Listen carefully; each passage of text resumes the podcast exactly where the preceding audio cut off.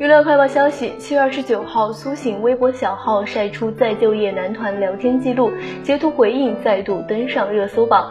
截图中，路虎让苏醒趁机打歌，并帮他想好宣传文案。苏醒说以后不会在节目里唱跳了，但如果是这首《Love Beyond the Sea》，我愿意再试试。据悉，近日二零零七届快乐男声团综《快乐再出发》最新一期上线，陈楚生、苏醒、王栎鑫、张远、王铮亮、陆虎在节目。中表演王心凌的热门歌舞《爱你》，其中苏醒因为表情搞笑被网友截图做成表情包。二十九号，苏醒发文回应后登上热搜榜。